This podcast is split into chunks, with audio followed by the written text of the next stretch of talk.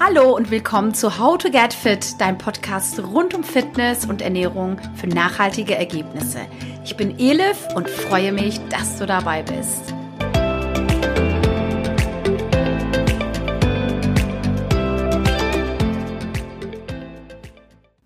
Es ist soweit. In dieser ersten Podcast-Folge bei How to Get Fit geht es heute um Fitnessmotivation. Beziehungsweise du hast keine Motivation. Ich habe drei wertvolle Tipps, wie du durchstartest und auch wirklich dran bleibst. Es gibt natürlich eine sehr lange Liste von Tipps für Fitnessmotivation. Einige davon wirst du auch schon kennen. Das werde ich am Schluss nochmal zusammenfassen. Jedoch möchte ich auf drei wichtige Dinge eingehen, die dich mit Sicherheit weiterbringen werden. Erstens, das Warum. Stell dir die Frage, warum willst du eigentlich Sport treiben? Es ist wirklich eine sehr entscheidende Frage, die du nicht unterschätzen solltest. Weil wenn du dein Warum nicht weißt, wenn du das nicht definiert hast, wirst du immer wieder deine Aussätze haben, du wirst einfach keinen Bock haben, du wirst nicht motiviert sein oder du bist motiviert, dann wird das mittendrin ähm, aufhören, wo du sagst, oh nee, ist mir alles irgendwie zu blöd, warum mache ich das eigentlich? Und ähm, du wirst dann natürlich immer wieder ähm, ja, zu dem Ergebnis kommen, dass du keinen Bock drauf hast. Weil es ist wirklich ähm, tagtäglich bei mir, auch über meine Community auf Instagram, es ist die jede zweite Frage, die mich erreicht. Ich habe keine Motivation, wie motiviere ich mich? Ich weiß nicht, woran es liegt, dass ich keinen Bock mehr habe zu trainieren und so weiter und so fort. Deswegen stell dir die Frage, warum? Warum willst du Sport treiben? Zum Beispiel geht es dir darum, dass dein Körper fitter und gesunder sein sollte oder ist es vielmehr das Mentale? Oder denkst du, durch Sport bist du glücklicher und ausgeglichener? Oder ist es das Optische, weil du dich in deinem Körper nicht mehr wohlfühlst und abnehmen möchtest? Also wie du siehst, da hat natürlich auch jeder einen ganz anderen Grund dafür oder ähm, ich sag mal, das Warum ist auch natürlich bei jedem individuell. Jetzt, falls du mich noch nicht kennst, neu dabei bist, meine Instagram-Community kennt mich ja und weiß auch meine Geschichte, wie denn das Ganze bei mir begann, möchte ich ganz kurz drauf eingehen. Das Ganze begann bei mir vor ungefähr sechs Jahren. Bis zu dem Zeitpunkt habe ich mit Sport überhaupt nichts am Hut gehabt. Ich habe, also ich ja, das hatte überhaupt gar keine äh, Relevanz irgendwie in meinem Leben. Und äh, ich hatte auch keine Berührungspunkte mit Sport. Und ich hatte ähm, zu dem Zeitpunkt wirklich einen sehr, sehr anstrengenden Job, sehr, sehr anspruchsvoll. Und ich habe sehr viel gearbeitet und ähm, zu 90 Prozent im Büro.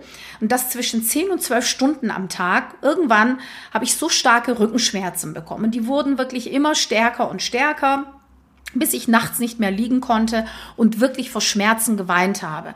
Naja, was habe ich gemacht? Ich habe das natürlich ähm, erstmal verdrängt, habe das so ja, mit vorübergehenden Lösungen. Ich habe dann mir immer eine Spritze geben lassen und dann war es wieder gut. Dann ging das wieder, hm, ja, zwei Wochen war dann wieder nichts und dann kam das wieder. Die Abstände wurden immer kürzer. Dann hatte ich ständig Migräne, ja, also tausend Schubladen in meinem Kopf, viel arbeiten, ständig auf 100 Hochzeiten gleichzeitig tanzen wollen, aber kein Ausgleich für mich, ne? Ich fühlte mich sehr schlapp, nicht fit und auch nicht ausgeglichen. Darüber hinaus war es so, dass ich mich auch in meinem Körper nicht mehr wohlfühlte. Ich war zwar immer schlank, aber mein Bindegewebe war sehr, sehr schlaff und das mochte ich nicht. Und habe dann gesagt, okay, also ich äh, will was dagegen tun, bin dann auf Spurensuche gegangen, habe dann Pilates für mich entdeckt. Ich habe natürlich noch ein paar andere Sachen ausprobiert, aber wie gesagt, nur ganz kurz drauf eingehen. Ähm, am Ende war es Pilates und ähm, habe dann einmal die Woche trainiert. Ich habe die richtige Trainerin auch gefunden, eins zu eins Training äh, absolviert und das tat mir dann wirklich auch gut. Natürlich war es nicht so, dass das alles nach zwei drei Wochen ähm, super und uh, super war, dass alles weg war, sondern wirklich nach einigen Monaten die Rückenschmerzen wurden besser. Ich fühlte mich auch fitter und ausgeglichener. Mein Körper, ja, die wurde natürlich nicht sofort straff. Da habe ich noch äh, paar andere Sachen gemacht, habe noch meine Ernährung umgestellt und dazu aber in einer anderen Folge auch ein bisschen mehr, mehr Informationen. Ja, und ähm, es hat mir dann so viel Spaß gemacht und ich fühlte mich so gut und, und ausgeglichen, dass ich sogar noch meine Pilates-Ausbildung absolviert habe. Also ich bin auch Pilates-Trainerin, mache das auch sehr intensiv und das macht mir auch unheimlich viel Spaß. Um das mal abzukürzen, mein Warum war meine Gesundheit, also Klammer auf die Rückenschmerzen, dann Klammer zu, ich wollte fit sein, mich fitter fühlen, ausgeglichener sein Und ähm, Migräne, ich wollte das nicht mehr. Wer das kennt, weiß natürlich, äh, wie gruselig das ist, wenn man das hat und das wirklich auch dauerhaft. Und einen straffen Körper. Also, um das nochmal wirklich zusammenzufassen. Erstens das Warum. Definiere dein Warum. Weiß, also du musst für dich wissen, was ist dein Warum. Zweitens, was ist dein Ziel oder deine Ziele? Ziel ist nicht gleich dein Warum. Auch hier ein Beispiel. Wenn du sagst, du willst ähm, mit Sport anfangen, mehr Sport machen, weil du dich in deinem Körper unwohl fühlst und ein paar Kilos zu viel hast und abnehmen möchtest, dann sollte das wirklich ähm, realistisch definiert werden. Sonst ist das auch nicht ähm, zielgerichtet und auch ganz klar. Du solltest wirklich für dich im Klaren sein, was ist denn überhaupt dein Ziel oder deine Ziele? Ich habe hier zwei Beispiele, die ich also aus der Community auch mal rausgenommen habe. Ich nenne natürlich nie Namen, also das ist immer sehr, sehr vertraulich, wenn mich solche Anfragen erreichen. Aber so äh, würde ich dir raten, es nicht zu machen. Erstens, ich möchte ein bisschen abnehmen, mal schauen, wohin die Reise gehen wird. Das ist natürlich so lala. Ähm, das wäre ja auch so wie mal schauen, ich will mal so ein bisschen schwanger werden. Und ähm, irgendwie will man es, irgendwie will man es nicht. Daher ist das wirklich, ähm, es ist kein Ziel, der formuliert ist oder der irgendwo, irgendwo klar dargestellt ist. Das zweite Beispiel ist, ich möchte 10 Kilo abnehmen und das so schnell wie möglich. Das kannst du auch vergessen. Das wissen wir alle. Das geht nicht gut. Danach der ganze Jojo-Effekt, die gesundheitlichen Schäden und schnell abnehmen ist natürlich auch nicht nachhaltig. Und ähm, wenn es dir, wenn wir jetzt bei dem Beispiel bleiben, dann reicht natürlich Sport alleine nicht aus. Ähm, das wirst du auch wissen, dass hier auch die Ernährung super wichtig ist, eine Ernährungsumstellung auch stattfinden sollte. Und äh, insofern äh, habe ich jetzt ein Beispiel, wie man, wenn wir bei dem Ziel bleiben, wie man es viel, viel besser machen ähm, könnte, um wirklich das Ziel genauer zu definieren. Ich möchte in zwei Monaten sechs Kilo abnehmen. Dafür werde ich mit Sport anfangen. Ich werde zum Beispiel dreimal die Woche Sport machen, 50 Minuten Krafttraining, 30 Minuten Cardio, eine Stunde Fahrrad fahren, wandern gehen, auch an einem Kurs teilnehmen. Ich werde mich damit auseinandersetzen ich werde auch meine Ernährung umstellen, denn ich weiß, dass neben dem Training auch die Ernährung eine sehr große Rolle spielt. Wichtig ist es mir auch, dass das nachhaltig ist. Also, wie du siehst, es ist viel, viel konkreter.